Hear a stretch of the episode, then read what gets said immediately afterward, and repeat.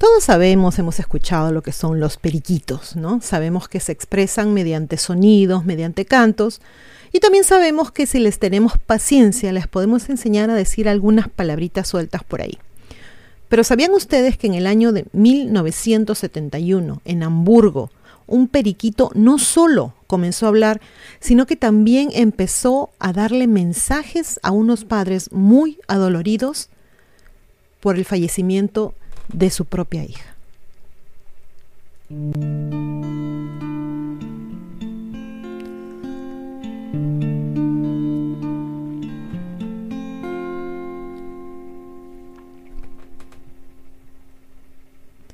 Antes de continuar, por favor, no se olviden de seguirnos, no solamente acá en YouTube, también estamos en Facebook, en Twitter, en Rumble, en Spotify y obviamente en divulgaciontotal.com. Continuamos entonces. Vintilá Oria nació el 18 de diciembre de 1915 en Segarcea, Rumanía. No sé si, se si lo pronuncie bien. Realizó estudios de filosofía y de letras. Fue víctima de Adolfito y liberado por los ingleses junto con su esposa Olga. Se interesó mucho en filosofía, en ciencias, tradición, futurismo, etc. Escribió Encuesta detrás de lo visible, de contenido parapsicológico, con historias de fenómenos paranormales y con puntos de vista de expertos en la materia. Fue justamente Vintilá Oria quien relató en primera persona y quien participó de la investigación junto con Constantin Raudive y con Germán de Argumosa la historia que vamos a contarles. Es la historia de la familia Damaros, papá, mamá y su hija Bárbara de 13 años. En las navidades de 1970, los padres le regalan a Bárbara un periquito al que llamaron Butchi o Bachi, depende si quieren eh, hablar, decirlo de manera diferente, ¿no? Quien se volvió el engreído de todos. Este periquito no decía ni una sola palabra, palabra nunca aprendió, solo gorjeaba. El 17 de junio de 1971, Lamentablemente, Bárbara fallece a los 14 años de una rara enfermedad. Duro golpe para los padres. Lo curioso empieza acá. Unos meses después, Bachi empieza a hablar. ¿Recuerdan que les comenté que nunca aprendió? Pues miren, lo comenzó a hacer. Primero se le escuchaba como una voz de, de hombre, luego la voz de Bárbara diciendo, Ich bin Bárbara, yo soy Bárbara. También frases cortas como estoy bien, soy feliz, he visto a Goethe, he visto a Gorky. También empezó a predecir cosas. La abuela se va a caer y se romperá una pierna. Mi compañera del colegio va a morir. Y dio incluso hasta fecha. Unos días después, la abuela se cae y se fractura una pierna y luego la compañera fallece. Se guardó registro de las centenares de frases que decía el periquito. Ambos padres guardaban esos registros para más claridad. El fenómeno empezaba siempre con el gorjeo del animal. Luego se interponía una voz de hombre, cortada a veces por la de Bárbara, cortada a su vez nuevamente por la del hombre. Eran palabras muy claras, algunas veces no tanto, describiendo el ánimo de Bárbara o profetizando algo o susurrando, mi mamá, mi dulce mamá. Algunas veces ambas voces pronunciaban palabras en francés, en inglés e incluso en ruso, idioma que los padres no conocían. Los Damaros no sabían qué hacer, hasta que un día se enteraron de la existencia de Constantin Raudive, especialista en la materia, investigador de voces y autor de varios libros sobre el tema, y se contactaron con él. En julio de 1973 se pudo poner algo en claro.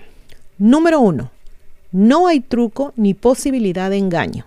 Germán de Argumosa, también en el grupo de estudio, estudioso del fenómeno en España y poseedor de una impresionante colección de voces, estuvo presente en una ocasión y al pasar un encendedor frente al animalito, cuando éste se ponía a hablar, se dio cuenta de que éste como que entraba en trance, ¿no? ya que no parpadeaba ni se asustaba, era como un medium, los ojos fijos nada más.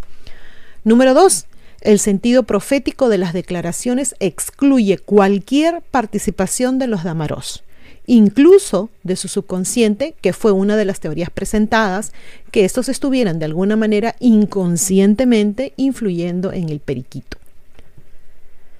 En aquella ocasión, cuando se hizo el estudio, dejaron a Bachi con un magnetófono en una habitación y los estudiosos y la familia eh, se fueron a otra habitación. Cuando escuchaban que empezaba a hablar, se acercaban corriendo, pero a lo mejor se presume que porque había un extraño en casa, el periquito volvía a su estado de periquito, y así sucedió varias veces.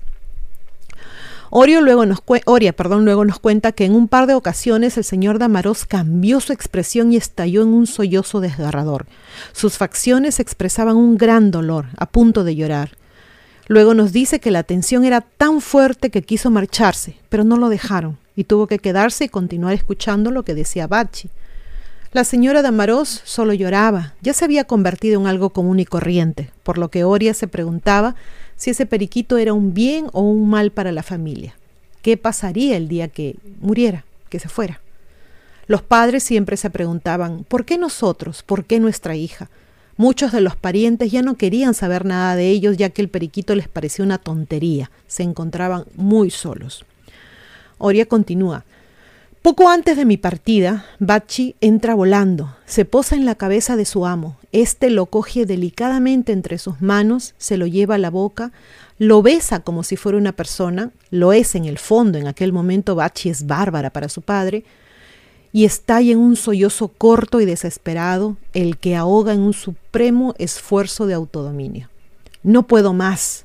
El pajarito emprende vuelo otra vez, se posa en el hombro de su ama, la escena se repite. Yo también participaría en aquel llanto. Estoy tan empapado del sufrimiento de los dos que me parece ver a Bárbara, notar su presencia, sentirme de alguna manera pariente suyo. Pariente, sí, hermanado por el misterio, por la crueldad de aquella muerte inextinguible. Desde el magnetófono, la voz de la niña firma. Estoy bien, soy feliz, no se preocupen, soy Bárbara, mi dulce mami. Me levanto, Doy las gracias, recojo mi magnetófono con la cinta llena de voces. ¿Llegadas de dónde? No lo sé. Y me marcho. Es de noche y hace mucho frío.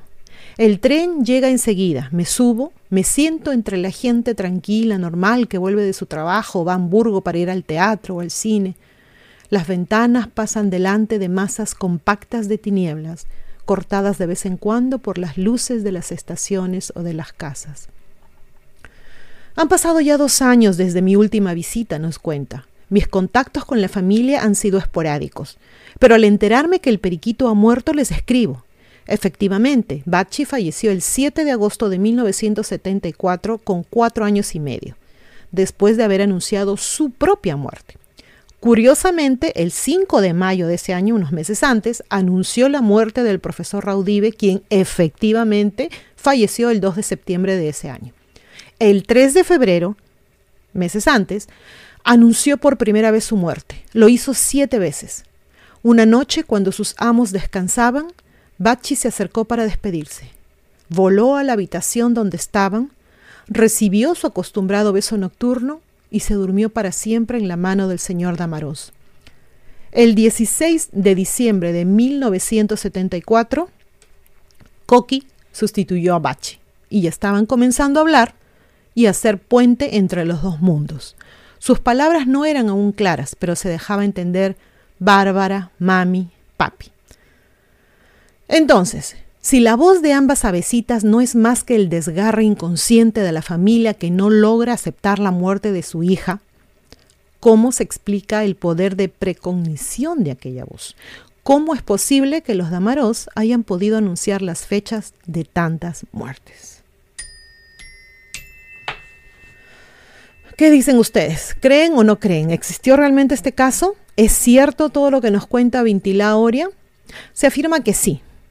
En todo caso, y de ser cierto, sería algo poco particular, ¿no? Eh, ya que el, medium acá entre el, otro mundo, por decirlo así, y, y el mundo de acá, no es una persona, sino un animalito, un periquito. Lamentablemente después de esto no pude encontrar más información, no sabemos qué más pasó, pero me pareció una historia muy, muy, muy interesante. Bueno, espero que también haya sido interesante para ustedes, se cuidan mucho, se portan bien y a pensar bonito. Gracias, chao.